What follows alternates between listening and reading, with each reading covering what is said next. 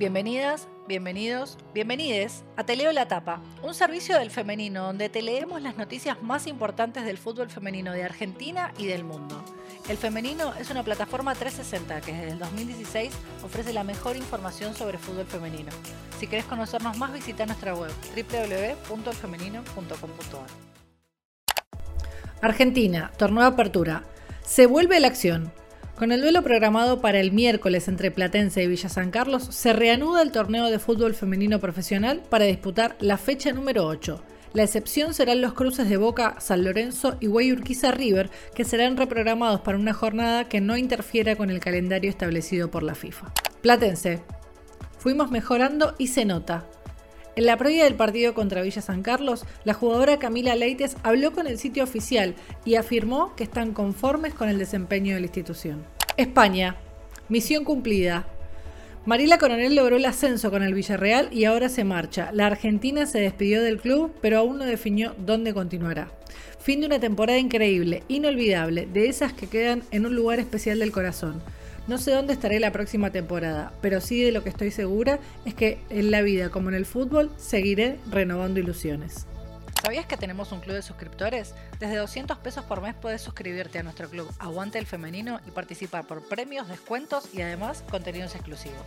Anotate www.elfemenino.com.ar barra Aguante el Femenino. La herida está abierta. Cuesta mucho asimilar que estamos en segunda división, pero el español volverá a estar en la elite, escribió Marianela Simanowski en sus redes sociales tras el descenso de su equipo. Lo que hoy es dolor, mañana será una cicatriz que nos habrá hecho mucho más fuertes, concluyó la jugadora. Una camiseta por un sueño. Las jugadoras del Barcelona subastarán sus camisetas. Lo recaudado será donado al programa Cap Nera for the Shock, que tiene como objetivo recaudar fondos para subvencionar el aprendizaje de niñas con pocos recursos que quieran entrenar y jugar al fútbol. La acción, en conjunto con la marca que viste al club, consiste primero en una exposición de las camisetas con las que las jugadoras ganaron la Champions y que en ella los visitantes podrán pujar para comprarlas.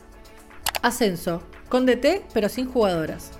Después de remover el cuerpo técnico de Federico Quiroga, Defensores de Cambaceres presentó al nuevo entrenador Marcelo Miramont. La medida hizo que las 33 futbolistas que formaban parte del plantel de fútbol femenino dieran un paso al costado, como respaldo a Quiroga tras el despido injustificado. Por ese motivo, el club anunció que en los próximos días se llevarán a cabo pruebas para conformar el nuevo equipo. Brasil. Pasado, presente y futuro. Sao Paulo le dio la bienvenida a Formiga con un video en el que repasa toda la carrera de la futbolista. La leyenda brasileña, quien se despidió del PSG tras disputar 100 partidos en 4 años, regresa a San Pablo, equipo donde debutó en 1993. Vive en el pasado. Si pensamos que el fútbol femenino va a ser como el masculino, nos equivocamos, dijo el presidente de la Liga Española Javier Tebas en el programa de TV Salvados. Las palabras del presidente provocaron indignación en las redes, ya que admitió que no vio la final de la Champions femenina y tampoco supo decir los nombres de las jugadoras que marcaron los goles que le llevó a hacerse con su primer título europeo. Esto fue Te leo la tapa, un servicio del femenino donde repasamos las noticias más relevantes del fútbol femenino de Argentina y del mundo. Si querés saber más, no dejes de visitar nuestra web www.elfemenino.com.ar. Sí, claro, estamos en Twitter, Facebook, Instagram y Telegram, arroba el femenino.